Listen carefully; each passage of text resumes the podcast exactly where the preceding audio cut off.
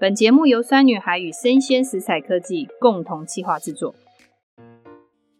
酸女孩陪你四季料理，我是酸女孩的创办人洋葱妈妈。我们团队鼓励大家原型饮食，加工越少，吃得越好。然后我们这一集一样是邀请到我们的明明茶香槟的创办人陈佑希来跟我们分享如何辨识好的康普茶。那我们等一下会有几个重点，就是如果你走进卖场的话，怎么样挑选一个正统康普茶可能的逻辑跟原则。康普茶并不只是一个健康饮品，它如何跟你的饮食上面做一个搭餐的变化。如果晚上想要吃宵夜的话，如何把康普茶带进 food pairing 的一个概念，食物跟饮料上面的结合？那我们现在请我们的佑希出场。Hello，大家好。好，佑希上一集来哈，很专业，因为很抱歉他是医学背景，所以他上一集就跟我们讲了很多肠胃道要真正成为我们的人第二大脑，怎么样去保护它健康的时候，他讲了很多的菌种，非常的专业。那我第二集请他又再上的一个原因，就是我觉得啦，因为毕竟他做创业的康普茶时间已经三年多了嘛。那我们就想要问一下佑西啊，如果我们今天消费者要走进一个卖场啊，然后你看到了有玻璃罐的包装，然后它的价格可能会落在一百多，然后你的是要两百多吗？哦，我两百多，你的两百多，三百多，嗯。好，你就是真的是已经到精品等级。我要回到就是他为什么要做精品？然后另外一个你可以看到消费者也可以在那个常温区哎，嗯，买到对，然后价格大概落在多少？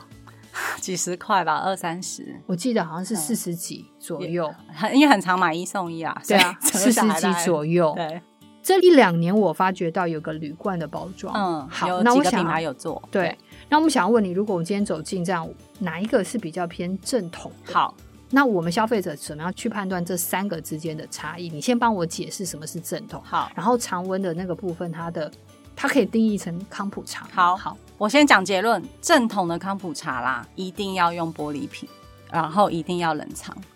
嗯、对，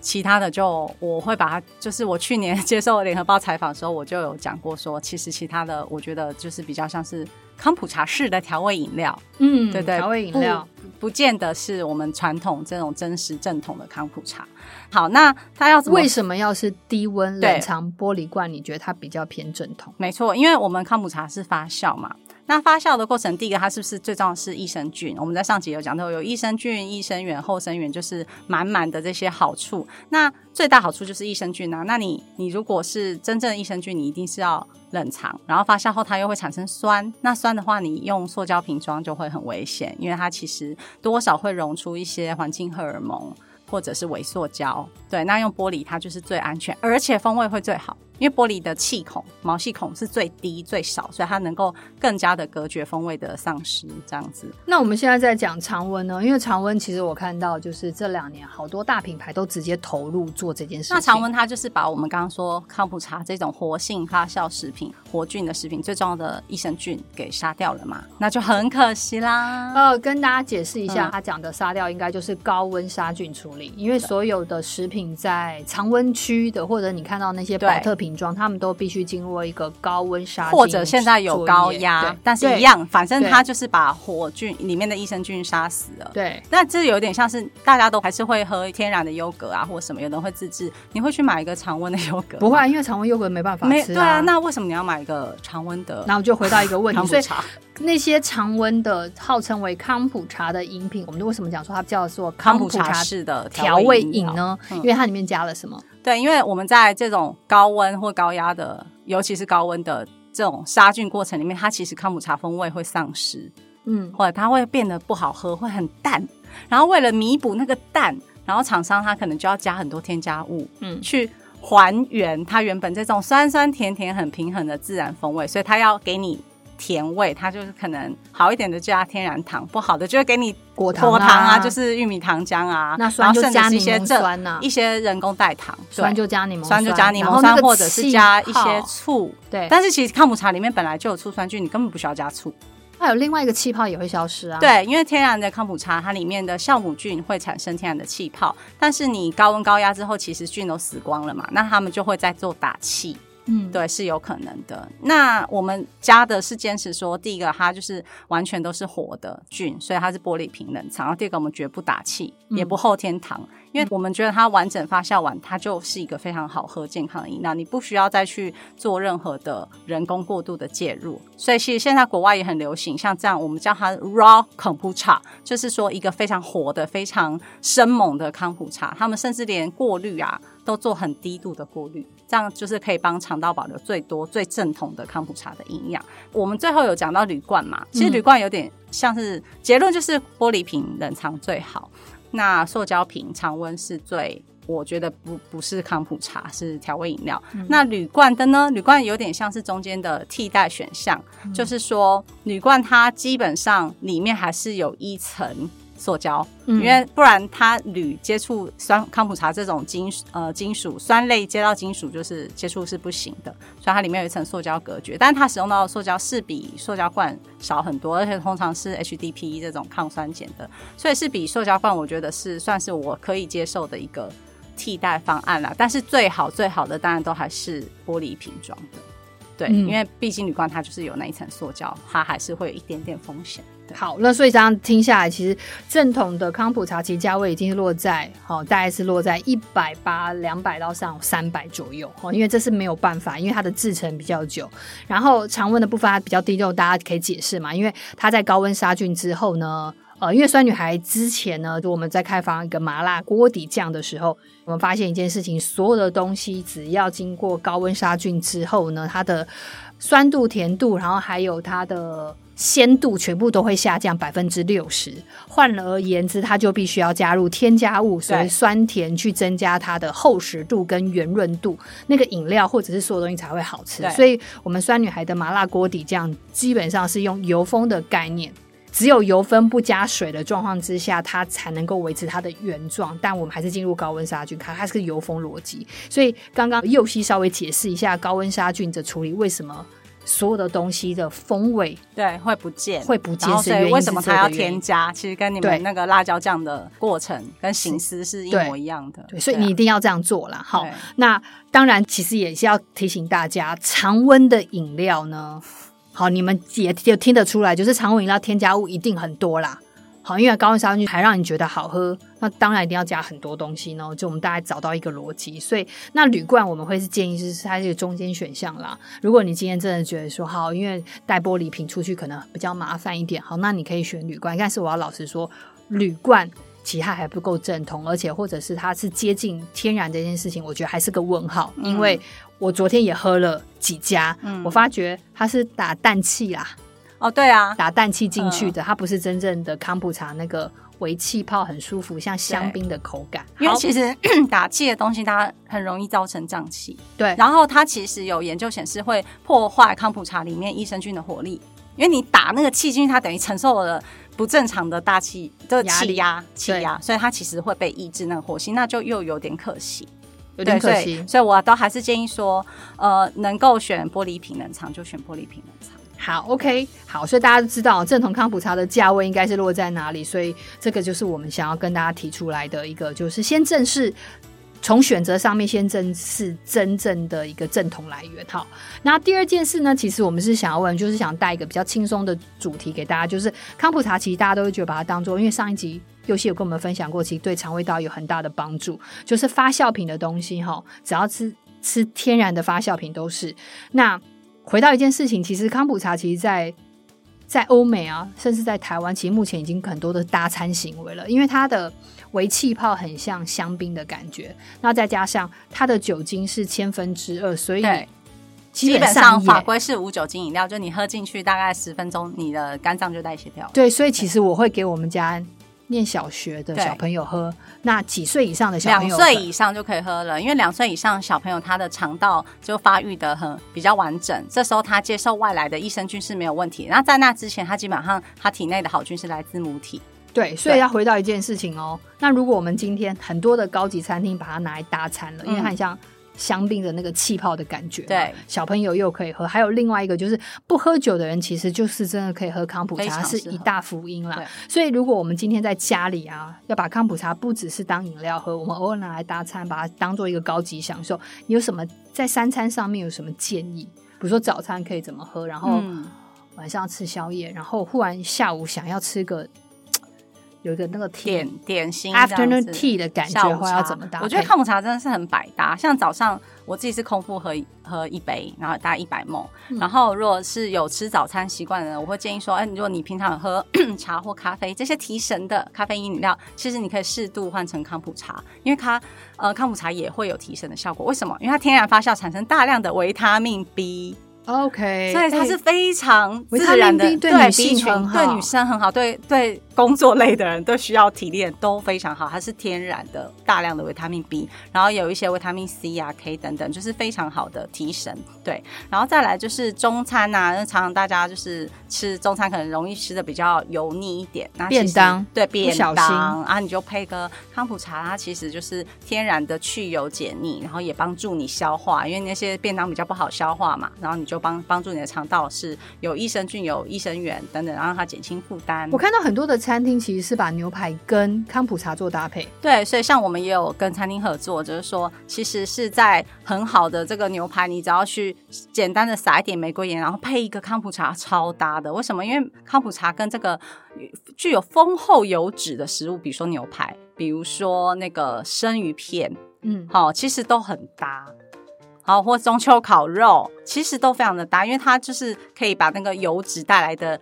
油腻感、厚重感，让你让你清除掉，然后让你的味蕾感觉到重新的一个干净清爽感觉，然后同时又帮助你可以在那个体内的消化更顺畅。怕那些东西其实很容易让你觉得太饱太胀。哎，那如果晚上有时候不小心想要吃宵夜的时候，可是我们又觉得，嗯，好，算了，吃咸猪鸡不是很健康，我们可以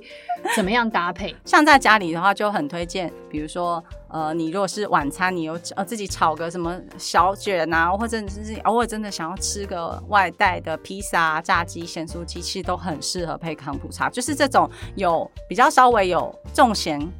口味的，或有用到新香料的这些热食，哈。都很适合搭康普茶，然后如果是晚上一个呃宵夜，你又不想吃太多，我，非常推荐搭配 cheese 哦，任何真正的天然 cheese，嘿，不是那种假 cheese 哦，是真正的乳酸菌发酵的，里面都还活菌的这种无添加 cheese，它跟康普茶都很适合。所以原则上，如果有发酵食物就可以搭发酵食物，那再不然就是有丰厚油脂的食物，还比较油的，不然就是有新香料的、重咸的，哈，它都可以帮助你去。做呃搭餐上面更清爽、更多层次的。那如果下午茶呢？哦，下午茶的话，因为我以前都会以为说啊，康姆茶带酸，它可能跟大家喜欢吃的下午茶这种甜点比较不搭。但最近发现没有，它跟果酱，只要是你的果酱有带着酸、天然的水果酸味，比如说你用蓝莓果酱、草莓果酱，或者像我们酸女孩有一支我自己很喜欢那个凤梨肉桂果酱，这种天然的酸味，它就可以做出来。对，凤梨跟肉桂把它兜在一起，对，很赞。那它就你看它又有新香料。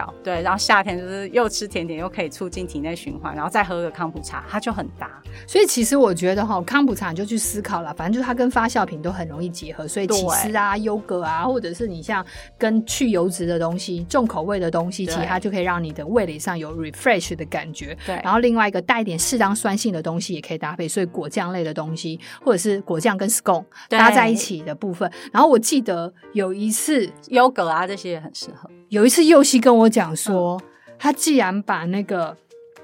你知道做康普茶里面，我们上一集有讲到，一定要一个红茶菌叫做 SCOBY。对，他说把 SCOBY 跟什么一起吃，也可以拿来吃。然后我都搭酸女孩的凤梨辣椒，发酵凤梨辣椒酱。对，因为你知道吗？他是做红茶菌种的，因为他本来就在做这个创业嘛，所以他有很多的优质的 SCOBY 这个红茶菌种。然后他就把它剪，因为它吃起来的口感有点像天然的椰果，真正很天，真正是天然的。他把它剪一剪之后，再搭配我们的发酵凤梨辣椒酱。因为那个 SCOBY 上面都是活菌嘛，然后又是高纤，然后剪一剪，要带一点点这个康普茶的香气，然后沾，那剪就很像凉拌，你知道吗？就把它剪一剪，然后沾一点这个酸女孩的发酵辣椒酱。哦，夏天吃好开心哦。然后另外你就再准备一点生菜，然后淋个浅汁醋，对，撒一点坚果跟橄榄油，哦，就是这一餐就很清爽啊，而且最重要是养，应该是发酵菌满满啦，满满。就是你知道我们餐桌上现代的工业化的食品生产过程，嗯、我们不仅牺牲了真食物营养，我们更加牺牲了活菌食物。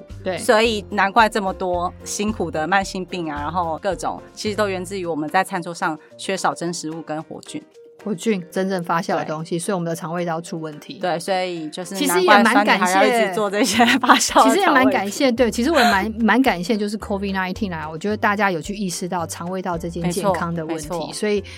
老实说哦，COVID nineteen 也是让康普茶真正风行的一个某一个关键点，就是更加带到美国以外的大众的视野里，其实是 COVID nineteen。佑熙很专业嘛，那我们就要问他一个市场问题，那也我觉得也想要让听众朋友在借由这个市场上的判断，去更理解发酵品在发展过程之中，它真的是需要时间的。好，接下来我很想要问佑熙，就是你觉得哈，现在目前在康普茶的市场上面有出现了哪些现象？因为其实你知道吗？就是你跟我分享过，你说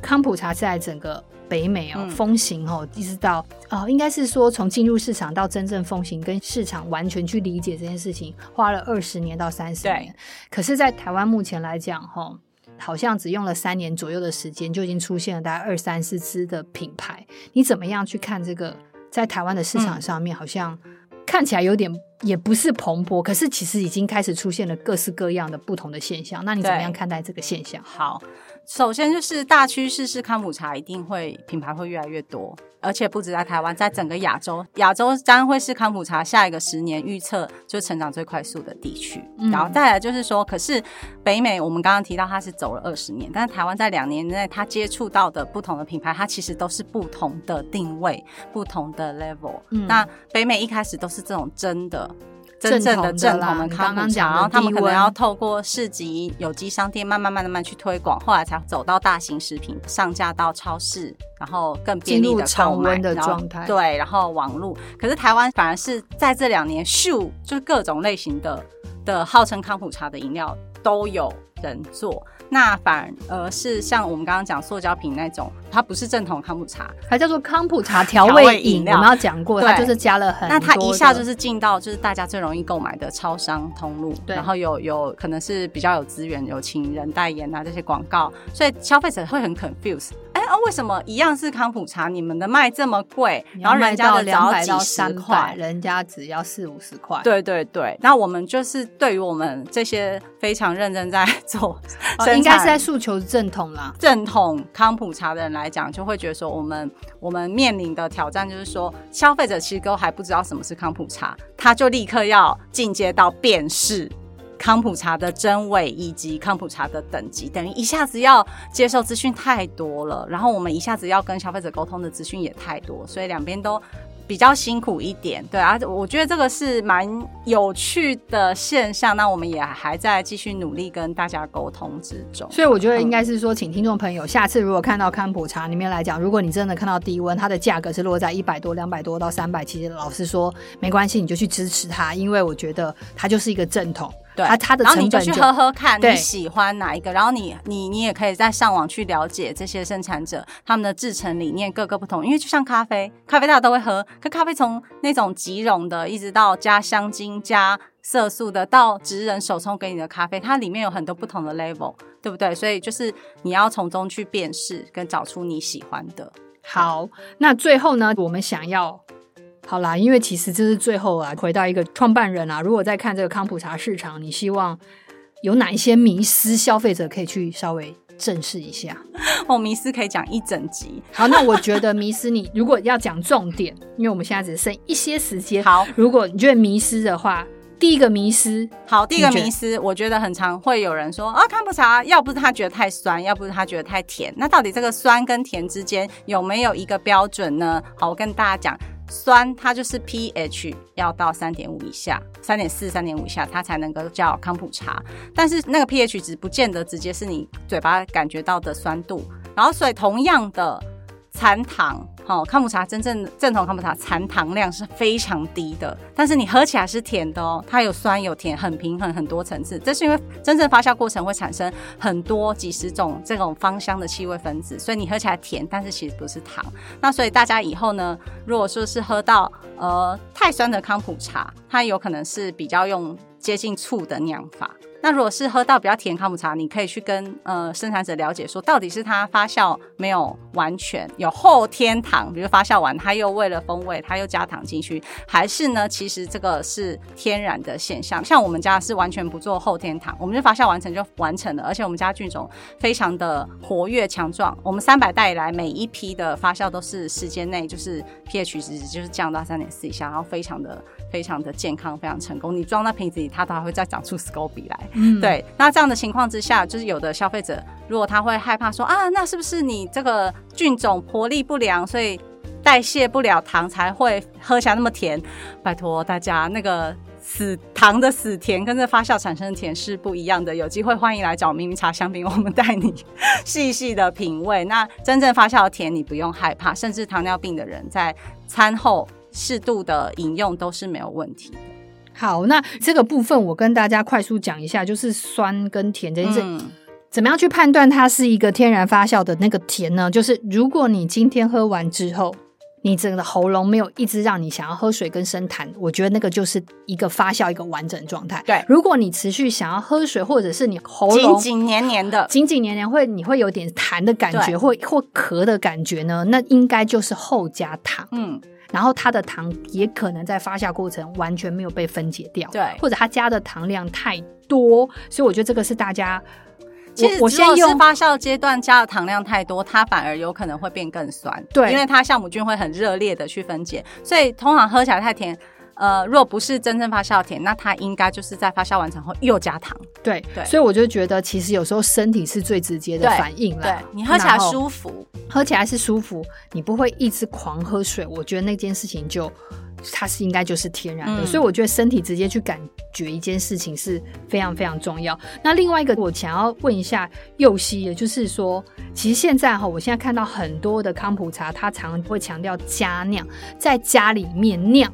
的这两个字，你觉得这件事情哈，你有没有什么要跟消费者讲？因为我总觉得好像加酿这件事情有一些模糊地带。对，没错。像我们其实很鼓励说，如果你有时间好好照顾你的 SCOBY，你就在家自己酿康普茶，我觉得很棒。但是如果你是在市场上购买，然后他号称或诉求说它是加酿的康普茶产品的话，那我会担心说它到底有没有符合我们。的食安的这些法规跟环境，因为老实说，发酵是一个是一个高风险的的制程，那它其实是需要更好的被管控、被照顾。那所以像我们明明茶香槟，我们虽然是非常小小批量批次，然后纯手工生产者，但是我们都是请食品技师去按照 HACCP 的这些卫生标准去辅导我们成立一个合格的食品制造场所。那我们在这种食品制造场所里面生产。所以我们虽然做出来的就是像是加酿的风味，因为就是天然原型真实物，整个瓶中发酵，这大家全台湾唯一的康普茶这样子做就是我们。可是我们也不会强调加酿，因为它就是违法的啊。所以如果你看到加酿，第一个它是不是违法？它根本就没有一个合格的生产场所，它所有的制成环境是没办法管控跟追溯。然后第二个就是要不它就只是一个行销话术，它 想要让你觉得这个工厂制的东西连接你这种加酿的手工感，去提升它的价值。那我觉得无论是哪一种，都会提醒大家要。要多注意。好，所以如果今天是加诉求，会有品牌诉求加酿，我就回到一件事情，它比较适合赠送啦。你只有自己酿酿完之后拿出来卖，可能会有问题，会有一个商业标准，尤其是在网络上卖，很明确就是违法的。所以其实我们就也想要诉求大家，就是当一个食物真的是天然自然跟所谓的食品安全之间啊，我们还是希望大家去找到一个就是无添加跟自然的发酵的一个流程，但是它是符合食品安全的制造的这件事情，这是一定要，这一定要，因为这。毕竟这是对消费者的承诺，对，跟安全上面的把关。然后另外一个呢，想要祐希跟我们分享一下最近得奖了。那其实 我蛮开心的，因为你知道吗？他投入这个事业，用做精品的茶香槟这件事情，然后康普茶他这整个三年时间，他最近拿到一个什么奖？跟大家分享一下。好，谢谢，我们很开心，就是我们明明茶香槟第一次呃参加国际比赛，就拿到了一个国际上非常专业的食品的风味大奖，它是 Aurora。它是有全世界都是各个不同的米其林的主厨啊，然后专业的评审，他们去评比，包括酒类啊、cheese 啊、橄榄油啊、康普茶各类别里面，他们觉得是非常好的风味。那我们第一次参加就拿到了银牌，然后我们的产品是我们非常受欢迎的代表的一支康普茶，啊、叫氧气玫瑰，明明茶香槟氧气玫瑰，是我独家用中医的氧气美颜的概念去研发的那支玫瑰，氧气玫瑰用了我们台湾有机手采的红茶，然后台湾有机在地有机的玫瑰非常的贵，但是非常的棒。然后还有我们的自然农法柴烧桂圆、枸杞跟来自离岛马祖的洛神，然后这些很很特别的元素组成在一起，不但是对我们身体的微循环、微代谢、养颜、美容。很有帮助之外，它在风味上也我觉得是呈现，希望呈现台湾的独特的特色，然后很很开心这些国际上评审没有感受到，而且我们是唯一亚洲有得奖的康普茶品牌，然后其他都是欧洲品牌，然后有一个澳洲的品牌这样子。哦，我好开心哦，看到一个台湾的女子，然后她可以在一个国际的比赛里面，然后唯一亚洲人拿到奖，我觉得很感动。然后我要跟大家分享一下，就是。这一支呢，我自己喝完之后很惊艳，是因为它把很多的中医的逻辑，再加上龙眼，然后还有洛神，这然后还有很多台湾岛屿的特色，把它融在一起。这也是啊，因为侑希本身有医学背景嘛，所以他其实对中医的部分有一定了解。那要跟大家分享一下，就这一支呢，其实在酸女孩跟玉玉好时，我们在象山的实体店，我们也有卖它这一支的康普茶。对，如果大家想要。体验这次康普茶很特殊、很很特殊的带一个中医养生的一个这样的概念的时候，可以来我们的象山实体，没错，然后来喝喝看。而且，因为我们家是唯一就是有回收空瓶，然后高额奖励的的康普茶品牌，就是我们每回收六支明明茶香槟空瓶，下次消费就会送一支无咖啡因的国宝康普茶。然后酸女孩跟玉玉好食的这个象山工作室也可以回收空瓶哦，所以欢迎大家去那边喝明明，然后把空瓶带回来回收，这样在非常永续的的循环行动之下，又带给自己健康跟疗愈。好，所以因为其实我们跟呃，侑希这边合作的明明茶香槟在我们的象山实体有贩售，然后我们也协助大家做回收。没错，所以你只要你把六瓶的空瓶拿回来哦，只要是明明茶香槟，我们就会再送你一瓶的康普茶。对，好，OK。然后也是很疯狂，也是很疯狂。对对对，因为很少人在做环保回收，我回收的成本是新瓶的四倍以上。对，那我们真的是觉得。每一个步骤真的做到，就是我们用做精品的方式，然后永续的方式，希望能够透过台湾的这些好的，打造台湾好的康普茶品牌。对，谢谢佑希今天来跟我们分享了怎么样去挑选好的康普茶，然后很谢谢他帮我们把好的精品茶带上了国际。谢谢大家，祝大家疗愈又健康，谢谢。